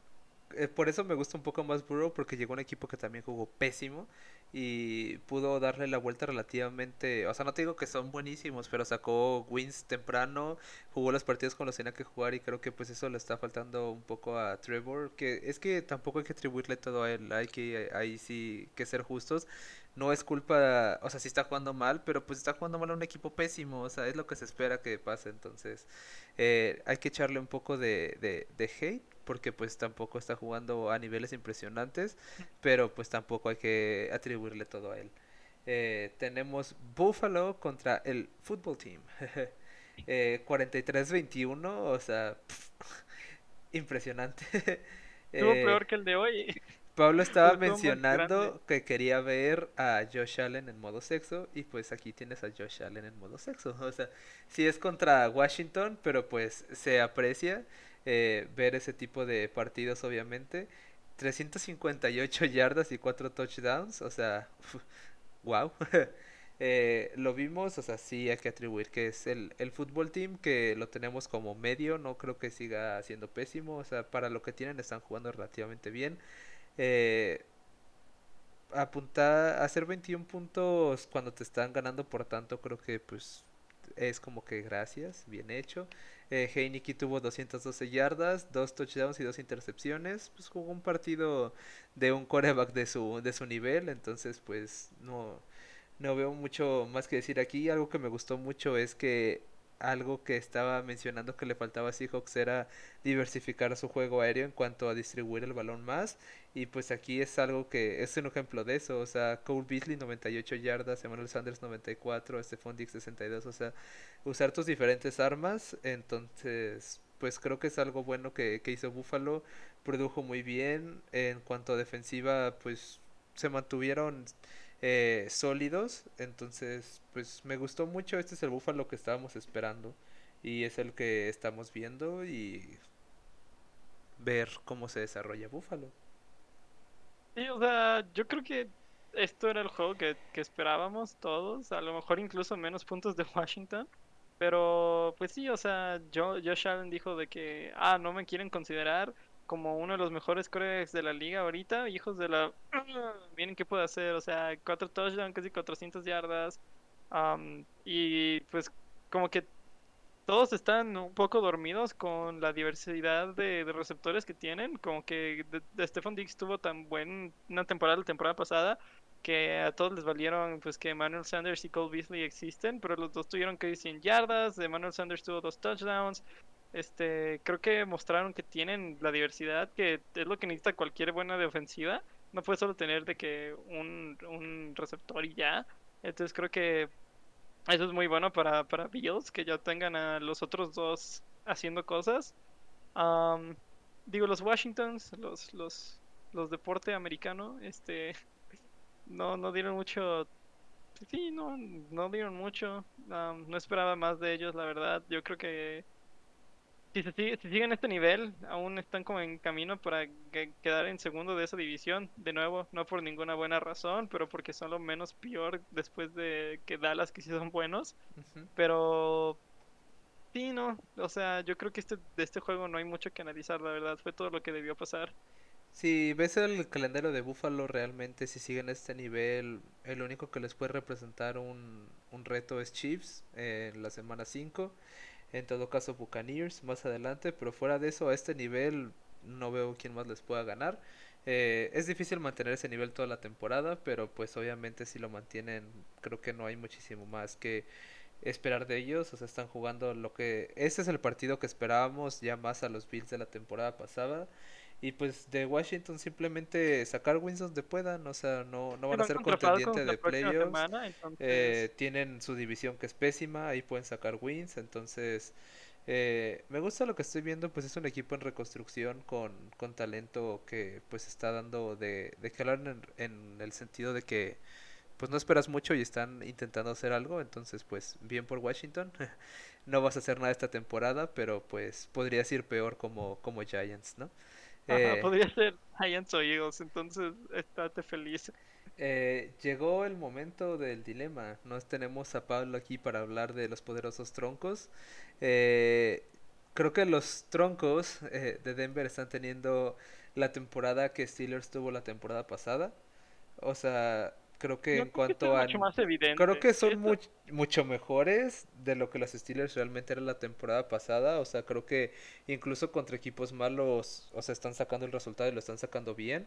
27 eh, puntos en la primera semana, 23 en la segunda, 26 esta. O sea, no están produciendo puntos en una forma impresionante, pero como ya lo mencioné, o sea, si tú le das tantito espacio a Denver, va a encontrar un par de puntos, un par de anotaciones y va a generar una eh, lead lo suficientemente buena para ganar el juego. Y creo que eso es algo interesante y pues creo que su calendario es representativo de lo que puede ser su temporada. O sea, realmente tienen un par de retos, tienen Cowboys, tienen Chargers, tienen Chiefs y tienen Chiefs otra vez, pero fuera de eso, si siguen ese nivel pueden tener una temporada muy buena. Sí, y la defensiva está jugando bastante bien, digo, o sea, obviamente los Jets no, no son, pues no, no son nada de que estarte feliz de dejarlos en... Pues no, en dejarlos en cero sí, porque de todos modos dejar un equipo en ceros no es lo más fácil del mundo, pero o sea, la defensiva está jugando, está haciendo su trabajo. O sea, como dices, 26, 26, 27, no son como los números más impresionantes, pero cuando tu defensiva no permite que anoten más de 15, que no anoten más de, de 3 touchdowns, pues es más que suficiente. Entonces, si, si la defensiva sigue haciendo eso, pues los Broncos sí tienen buen futuro. De nuevo, su, su división se está yendo un poco complicada en el momento y, y pues no sé, yo creo que ahorita Broncos sí pueden apuntar a unos a playoffs yo creo que como están jugando, a lo mejor y playoffs sí está en el rango de posibilidad, pero pues ya es ver cuando les toque contra algún equipo que sea decente y no en el top 5 peores de la liga, top 3. Este, pero pero pues sí, os digo, la próxima semana van contra Ravens, local, creo que va a ser como un reto lo suficiente. Creo que pueden ganar, creo que tienen para ganar, pero pues ya va a ser por lo menos un reto. Porque hasta ahorita, de estas tres semanas, no han tenido un reto. Han tenido este tiempo de empezar, calentar y ya les toca como un poco como un choque. Coincido en que no han sido retos, pero algo que me gusta de Denver es que tiene una identidad que se la ha visto a lo largo de estas tres semanas, en el que la defensiva es muy sólida, o sea, tuvieron eh, cinco sacks, dos intercepciones, o sea, muy sólida en ese aspecto. Eh, si la defensiva es sólida y si la ofensiva puede generar puntos de manera constante, creo que pueden competir bien, como ya lo he mencionado, a lo largo de la temporada. O sea, Teddy Bridgewater no está teniendo la temporada eh, sorprendente y no era lo que esperábamos, obviamente. O sea, está moviendo el balón, está haciendo que se generen puntos y es lo que se espera de una ofensiva de ese tipo que está en un Inter a lo que consigue en su coreback franquicia. O sea, de Denver se ve muy bien y de Zach Wilson pues ya lo hablaremos más adelante porque pues hay que darle un poco más de tiempo, o sea, realmente creo que es el que peor se ha visto de todos. Eh, 160 yardas, 0 touchdowns, 2 intercepciones. Eh, la semana pasada pésimo también, o sea, es que es muy difícil analizar un coreback tomando en cuenta el equipo en el que está, o sea, porque, o sea, si Zach Wilson lo hubiera agarrado Chicago, o sea, fueron muchos corebacks y hubieran acabado en equipos diferentes, podríamos estar hablando de cosas diferentes, pero pues pobre hombre, acabó en Jets y pues Jets no está haciendo nada, o sea, mm, no tiene juego terrestre, eh, tienen un par de receptores medianos eh, pegándola malos, o sea, no no espero mucho de este hombre y me da tristeza por él. Porque pues creo que el talento lo tiene. O sea, fuera de que sea su primera temporada, es una primera temporada en un equipo pésimo. Entonces pues esto ya peor para él. Y simplemente esperemos que pueda ir mejorando, agarrando un poco más de, de experiencia y que empiece a saber mover sus armas, que es lo único que, que puede hacer. O sea, empezar a saber cómo utilizar lo que tiene y sacar provecho de ello. Pues sí, o sea, Sí, creo que, creo que no hay mucho más que decir en este juego. Creo que, como dice Zach Wilson, solo necesita ah, no perder su trabajo al menos para esta temporada. Este, lo cual, pues sí, solo tiene que empezar a, a, estarse un poco más confiado, darse cuenta como que no está en un buen equipo y aceptarlo, pero de todos modos intentar hacer lo mejor de ello. Pero pues sí, no, no veo a los Jets ganando nada, la verdad. Si, si hay algún equipo que se quede en ceros esta temporada, el más probable para mí son los Jets. No veo, no veo mucho pasando en este equipo. No, definitivamente no. no hay defensiva, no hay línea ofensiva, no hay receptores, no, no hay nada. simplemente, o sea, creo que si sacan algo es porque simplemente Zach Wilson realmente tiene el talento para hacer algo dinámico y eh, pues que de la nada sorprenda, que tenga un buen partido en un Thursday night típico de Jets contra Giants o algo por el estilo, pero fuera de eso no, no veo forma. Reconstruir, eh, pues o sea, es que dices por dónde empiezas. O sea, si no tienes receptores, si no tienes línea ofensiva, si no tienes defensiva, tienes muchísimo que cubrir, pero pues pobres, pobres Jets.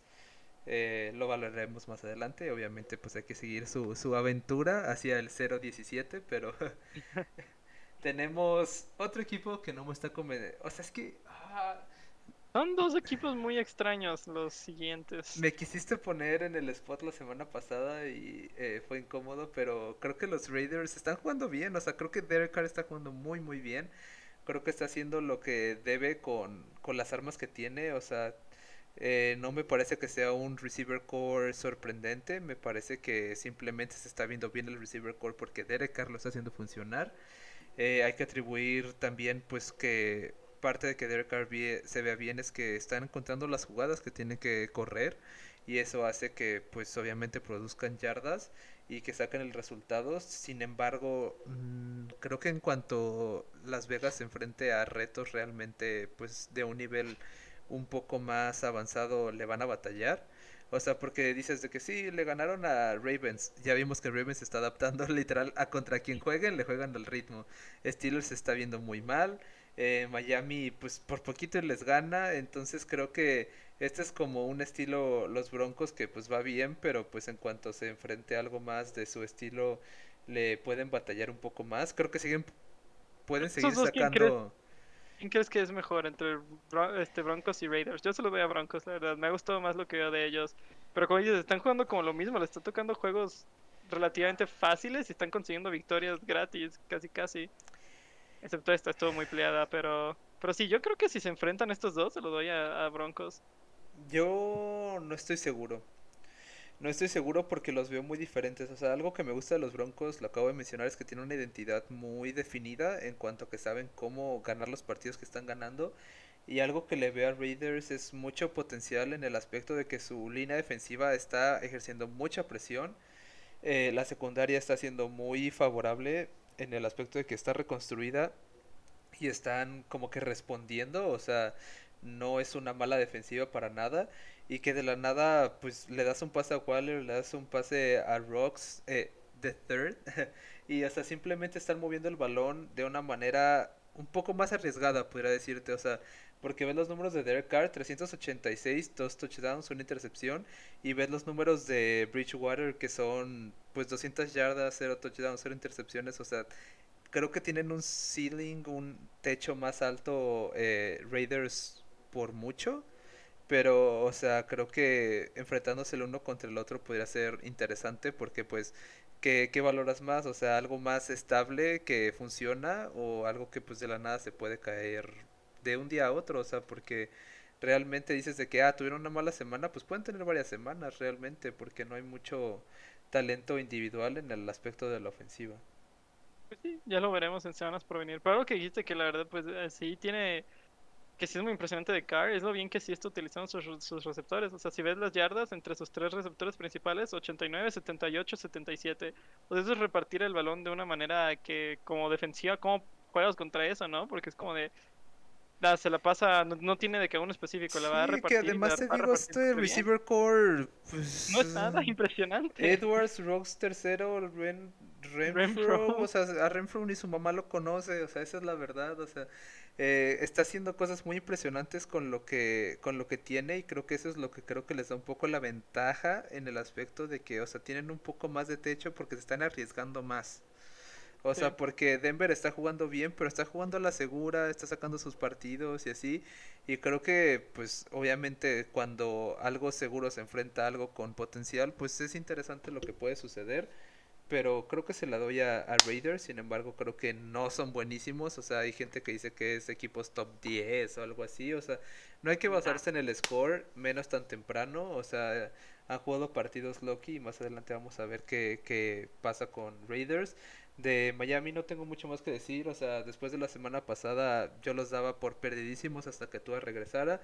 Eh, Jacoby Brissett tuvo un buen partido, o sea, estilo estilo Bridgewater, o sea, 215 yardas, 0 touchdowns, 0 intercepciones, o sea, movieron el balón como lo tenían que mover. Eh, simplemente, o sea, se vieron muchísimo mejor que la semana pasada.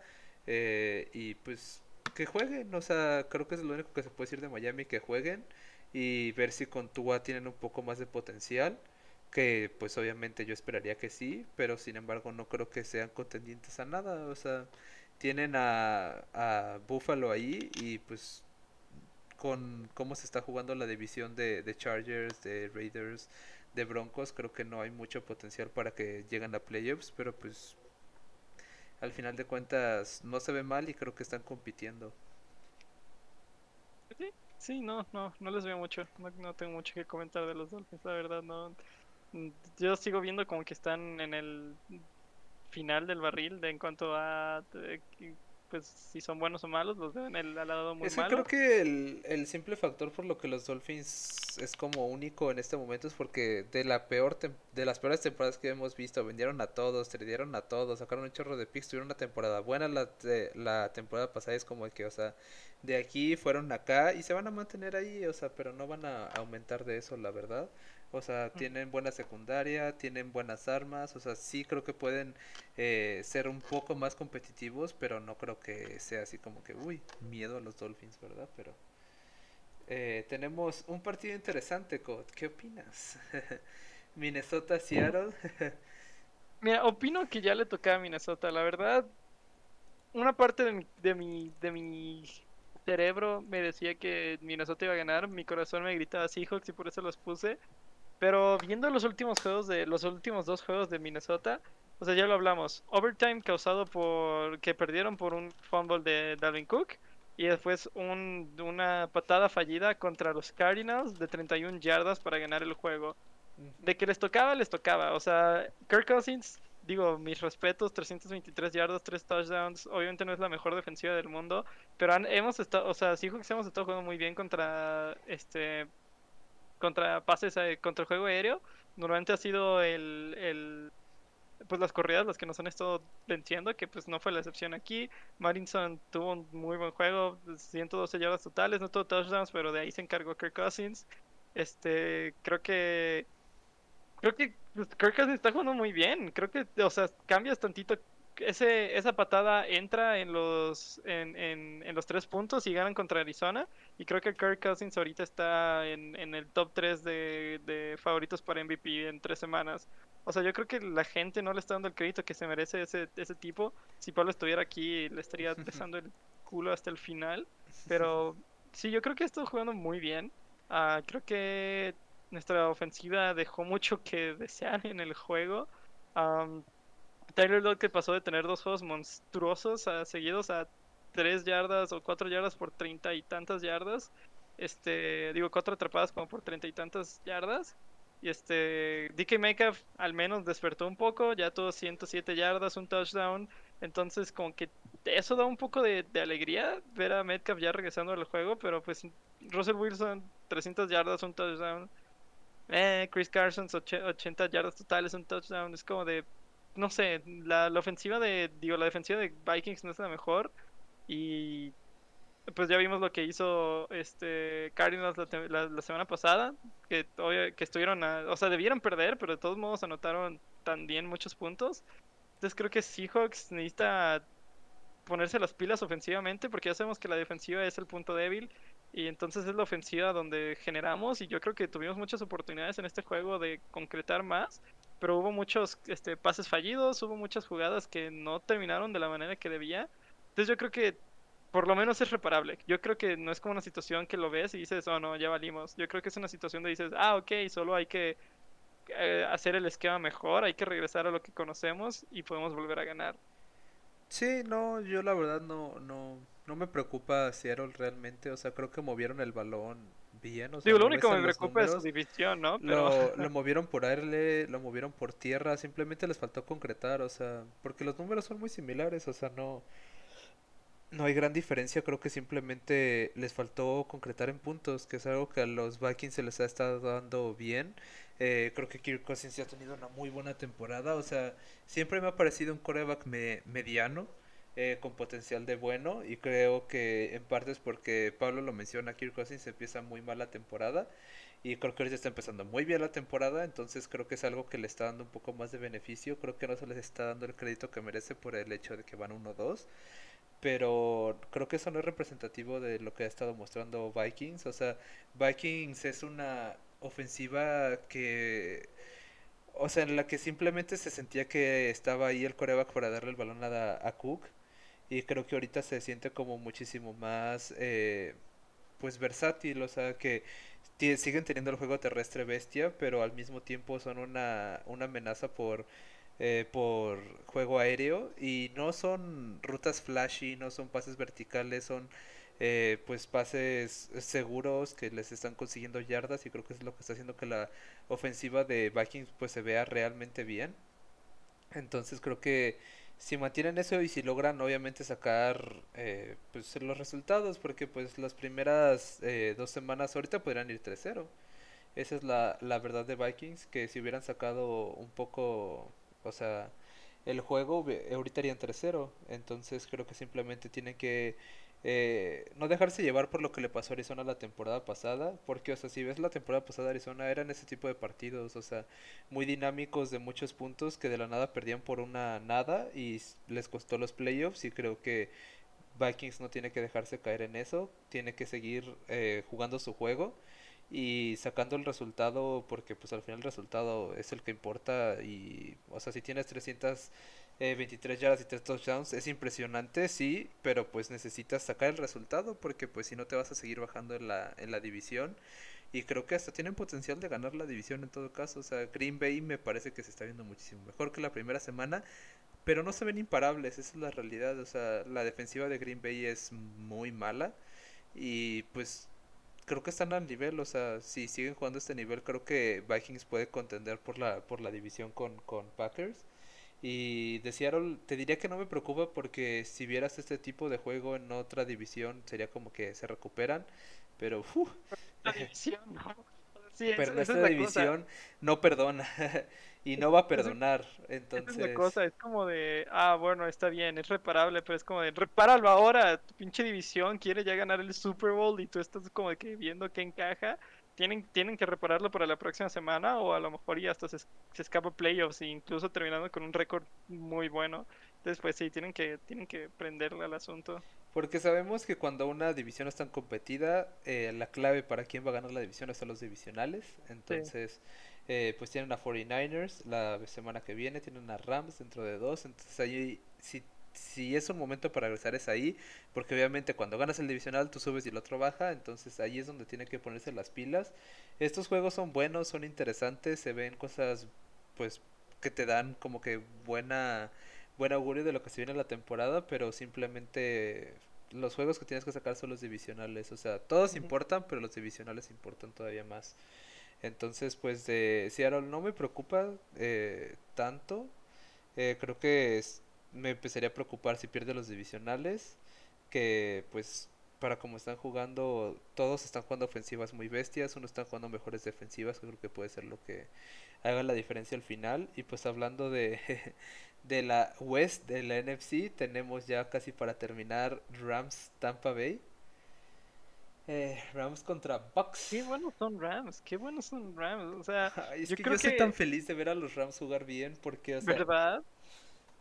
Es que por las dos partes, o sea, por Matthew Stafford estoy tan feliz, o sea, tan feliz porque ah, no creo que había visto a, un, a un jugador sufrir, bueno, o sea, no sufrir, pues hacía lo suyo, pero o sea, no había visto un jugador con tanto potencial ser tan desperdiciado en mucho tiempo, o sea, hay varios argumentos. Johnson, Megatron, desperdiciado en Detroit también, Detroit, Detroit es una fábrica de desperdiciar talento. Pero yo estoy muy feliz por Stafford, estoy muy feliz por los, eh, por los Rams, porque los Rams siempre han tenido ese talento, o sea, cuando llegaron al Super Bowl tenían un equipo que decías así como que, ¿qué? O sea, ¿qué, tipo de equipo es este? Y de la nada, por el esquema que les jugó Belichick, por la inexperiencia de Jared Goff, que nunca ha sido muy flashy, o sea, los destrozaron. Pero el equipo que tenía Rams esa temporada te quedas así como que, ¿qué, qué, qué, es, esto? ¿qué es esto? No es justo. Y creo que me gusta mucho lo que veo de Rams. O sea, digo que los Cardinals tienen el poder de producir puntos de la, de la nada, pues los Rams también. Y pues obviamente Matthew Stafford tiene mucha más experiencia eh, en ese aspecto.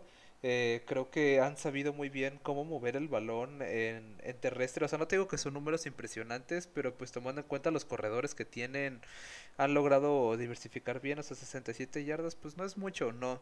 Pero pues es su tercer corredor. Entonces, pues creo que están haciendo ahí un buen trabajo. Sí, no, ves a Buccaneers, el líder de, de, acarreos, Tom Brady con 14 yardas. O sea, ¿cómo pasa eso? ¿Cómo, ¿Cómo, Tom Brady termina el juego con el como líder de, de acarreos? No tiene sentido. Yo creo que ahí sí hubo una diferencia cañona en el juego. No, pero que 432 yardas de Tom Brady, o sea, es como... No sé, o sea, creo que los Bucks no jugaron un mal partido. Creo que simplemente mantenerle el ritmo a los Rams es muy difícil. Y, o sea, es una de las mejores defensivas. O sea, es una de las mejores líneas defensivas, una de las mejores secundarias. O sea, creo que simplemente los Rams sí asustan. Eh, su juego, su ofensiva es muy dinámica, tomando en cuenta que, pues, Cooper Cup es el que anota los touchdowns. Pero pues de Sean Jackson tuvo 120 yardas, o sea, y todavía tienes ahí a Robert Woods que ni siquiera le pasaron el balón, o sea, tienen un receiver core muy sólido, eh, su juego terrestre pues sí deja que desear, pero no lo necesitan del todo, al menos en este momento. Eh, creo que el juego terrestre se va volviendo más importante conforme avanza la temporada. Y pues de Tampa Bay creo que simplemente les faltó jugar un poco más su, su defensiva. O sea, porque cuando quieres tener un equipo tan productivo, pues tienes que jugar una defensiva más, más sólida que no permita tanto y pues no los culpo, o sea, es un equipo muy difícil contra quien jugar eh, y pues al final espero que este sea el resultado representativo porque pues, insisto, perdieron dos veces contra Nueva Orleans en temporada regular y de la nada ganaron el Super Bowl, entonces pero espero que se sigan manteniendo en este ritmo y pues me emociona mucho lo, lo, lo de los Rams, o sea, por los dos, o sea, por el equipo y por Stafford. Sí, en, mi opinión ahorita Rams es el mejor equipo de la liga y creo que no es, no, o sea, no, no creo que no sea nada controversial. Creo que para mí, no sé, no existió un mundo donde Rams no ganara este juego y, lo demostraron y, lo demostraron por mucho. entonces creo que creo que ¿eh? No sé, que creo que este partido es el que define mi equipo favorito de la liga. Cardinals contra Rams, creo que ahí están mis uh, dos equipos que más me han gustado esta temporada. Creo que Rams tiene una facilidad más grande para producir puntos en cuanto a que son constantes los cuatro cuartos. Eh, Cardinals también tiene la facilidad de producir puntos, pero como que de vez en cuando se duermen y así. Entonces este partido me emociona mucho. No lo vamos a analizar ahorita, obviamente, porque pues ya tenemos que terminar, pero creo que aquí se puede ver un poco más de lo que, que esperar, vaya. Eh, ¿Algo más que quieras decir de este partido? Gracias Cooper Cup por llevar a mi equipo de fantasy en la espalda. Te amo. Y sigue. sigue así. pues por último ya por último, ya para terminar, tenemos Green Bay. Eh, a mí me sorprendió eh, 49ers. O sea, ¿por qué? Pues porque no habían estado moviendo el balón. O sea, le batallaron contra, contra Filadelfia. Eh, podríamos decir que jugaron una primera mitad de la semana 1 y llevaban un partido y medio sin jugar. Entonces, pues me gustó mucho lo, lo que vi de 49ers. O sea, eh, como empezó el juego yo no veía una forma en la que se recuperaran, empezaron a, pues diversificar su juego tanto terrestre ya que no tienen corredor eh, como aéreo con Kiro, con Samuel, eh, están empezando a usar a Yuk, o sea creo que están empezando como que a agarrar un ritmo en el que están produciendo. sigo creyendo que pues sí hay, o sea, siguen siendo cuatro equipos muy buenos en la West, pero creo que sí hay una diferencia un poco grande entre eh, Rams de Arizona y 49ers Seahawks. O sea, no es muy grande, los cuatro siguen siendo sorprendentes, pero al menos de lo que he visto sí se nota una diferencia en el aspecto de que la constancia más que nada diría yo, que es al final lo que acaba ganando juegos. Eh, de Packers, pues qué decir, están a un nivel bueno, no diría que sorprendente. Eh, o sea, 261 yardas, dos touchdowns, o sea, Packers no debió de haber permitido eh, estar en la situación en la que tuvieran que ganar por un gol de campo.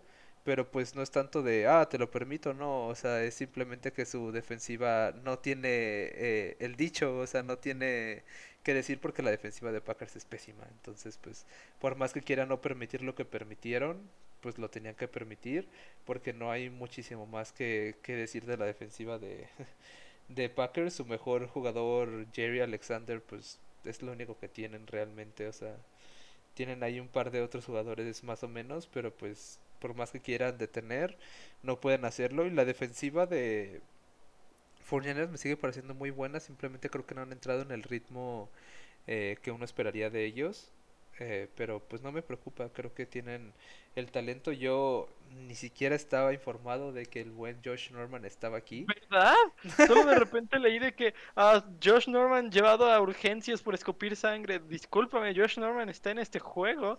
Josh Norman está en este equipo. Josh Norman sigue en esta liga. O sea, what the fuck? Eso sí me sacó de pedo muchísimo. Y fue como, bueno, supongo que no, no pudo haber sido una pérdida muy grande. No, no había escuchado su nombre mencionado en todo en tres semanas. Eh, yo tampoco había seguido muy de cerca los partidos de 49ers, o sea, su partido contra Eagles literal lo apagué después de el primer cuarto y me puse a ver partidos más interesantes. Eh, pero sí, o sea, 49ers, no tengo que me preocupa, creo que esto es más o menos lo que estaba esperando más de ellos. Eh, si siguen este nivel, creo que podemos esperar que sea muchísimo más competitivos sus juegos, pero pues, o sea, ¿cómo no preocuparte cuando batalla contra, batallas contra Eagles, no? Entonces, eh, creo que de San Francisco, si siguen este ritmo, pues pueden seguir compitiendo, pero hay que recordar que San Francisco algo que tiene es que su fortaleza es el juego terrestre, o sea, la fortaleza de San Francisco durante varios años ha sido su juego terrestre y no ha arrancado porque no tiene con quién arrancar, o sea, esa es pues simplemente la razón.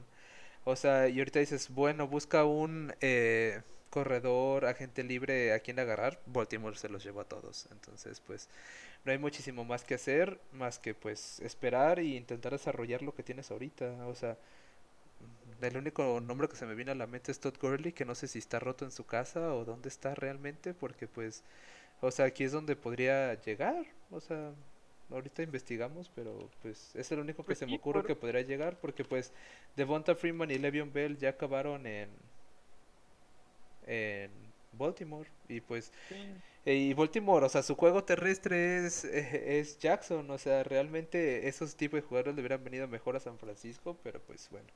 Supongo que nadie espera que se les lesionen todos sus corredores tan rápido y creo que no hay mucho más. O sea, me parece que a la falta de juego terrestre están estableciendo un juego aéreo más dinámico.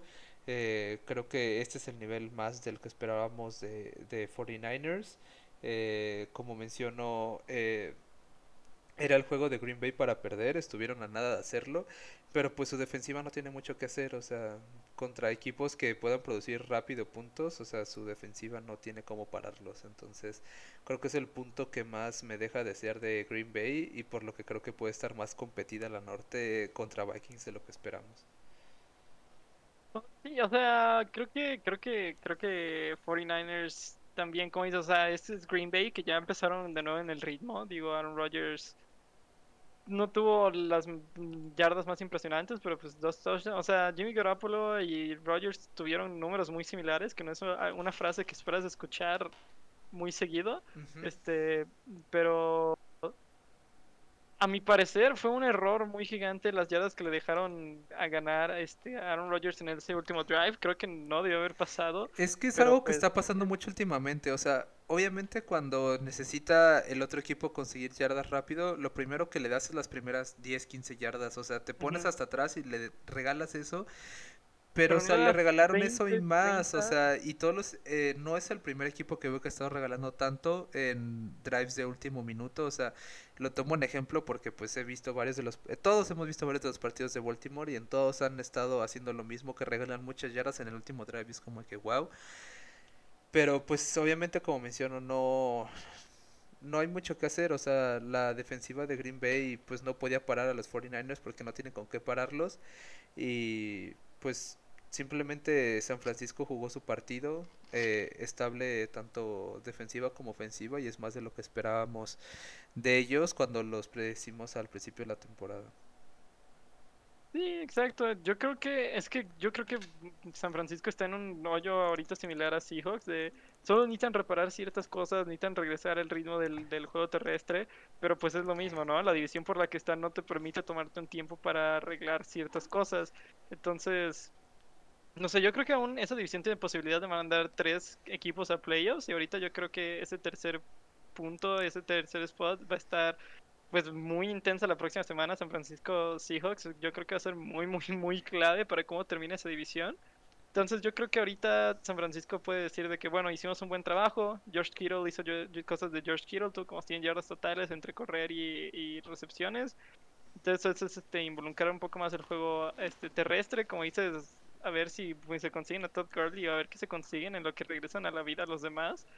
Pero pues yo creo que usaron bien a Divo, usaron bien a Yuk, como que tienen, tienen, pues tienen a Sanu ahí, a Mohamed Samu, que hasta se me olvidó que estaba ahí. O tienen buenas armas este, ofensivas, pero pues es que ya las pueden usar bien de nuevo. Y pues Packers, digo, se están viendo en un punto donde pueden llegar a ser Packers, pero como dices, no me sorprendería si pierden la división contra Vikings. Sí, pues creo que, o sea, es que esta división es rara porque creo que siguen teniendo potencial para mandar todas las, eh, que todos los comediantes salgan de aquí, pero creo que sí tienen cosas que ajustar, creo que Seahawks tiene más fácil cómo ajustar por el hecho de que sigue teniendo las piezas, o sea, 49ers no tiene cómo ajustar su juego terrestre porque no tiene con quién hacerlo. Sin embargo, pues, eh, pues es algo a seguir porque, pues, como dice Pablo, o sea, lo pueden poner a correr a él ahí y puede correr bien creo que no ha sido representativo porque pues han puesto a cualquiera a correr ahí las últimas dos semanas y no ha hecho lo que se esperaba. Pero si empiezan a encontrar otra vez su juego terrestre y Garópolo encuentra un ritmo pues medianamente bueno, pueden seguir compitiendo muy bien. Como mencionas, creo que la siguiente semana es muy clave de ver cómo va a acabar la, la nacional.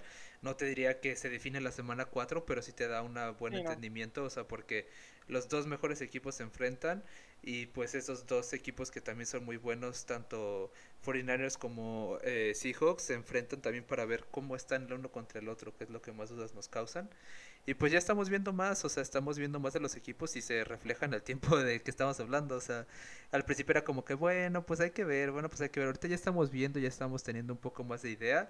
Eh, conforme avanzan más las semanas nos estamos dando una idea muchísimo más eh, sólida de lo que está pasando y de lo que puede pasar. Y los, los duelos divisionales, yo insisto, son lo clave para saber cómo van a acabar todos en la temporada. O sea, eh, tanto los de la AFC con los Broncos, los Chargers, los Chiefs, los Raiders, tanto acá con los 49ers y los Seahawks, todos esos duelos nos indican un poco más de cómo va a acabar eh, la división y la conferencia, porque ahorita se están compitiendo en división más que en conferencia, o sea, creo que por primera vez se está viendo eso, porque pues no, no, no recuerdo muy bien la última vez que fue eso, pues más la North cuando salía Steelers, Ravens y eh, Bengals de la misma eh, y se iban todos a playoffs, pero pues creo que estamos viendo eso ahorita y por eso los divisionales son más importantes ahorita que antes. En fin, pues, esta fue nuestra semana 3, nuestro análisis un poco más in-depth porque ya tenemos un poco más de cosas que hablar, como mencionamos. Eh, acompáñenos pues este viernes para ver qué esperamos para la semana 4. Creo que hay varios duelos muy interesantes. Creo que no esperábamos mucho la semana 3 y nos sorprendió en varios aspectos. Eh, se rompió récord de gol de campo y se rompió récord de touchdown más eh, largo en la historia también. Los dos se rompieron esta semana.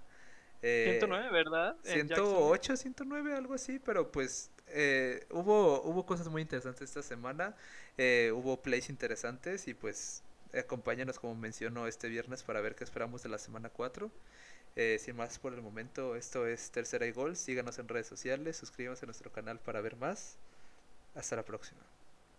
Ah.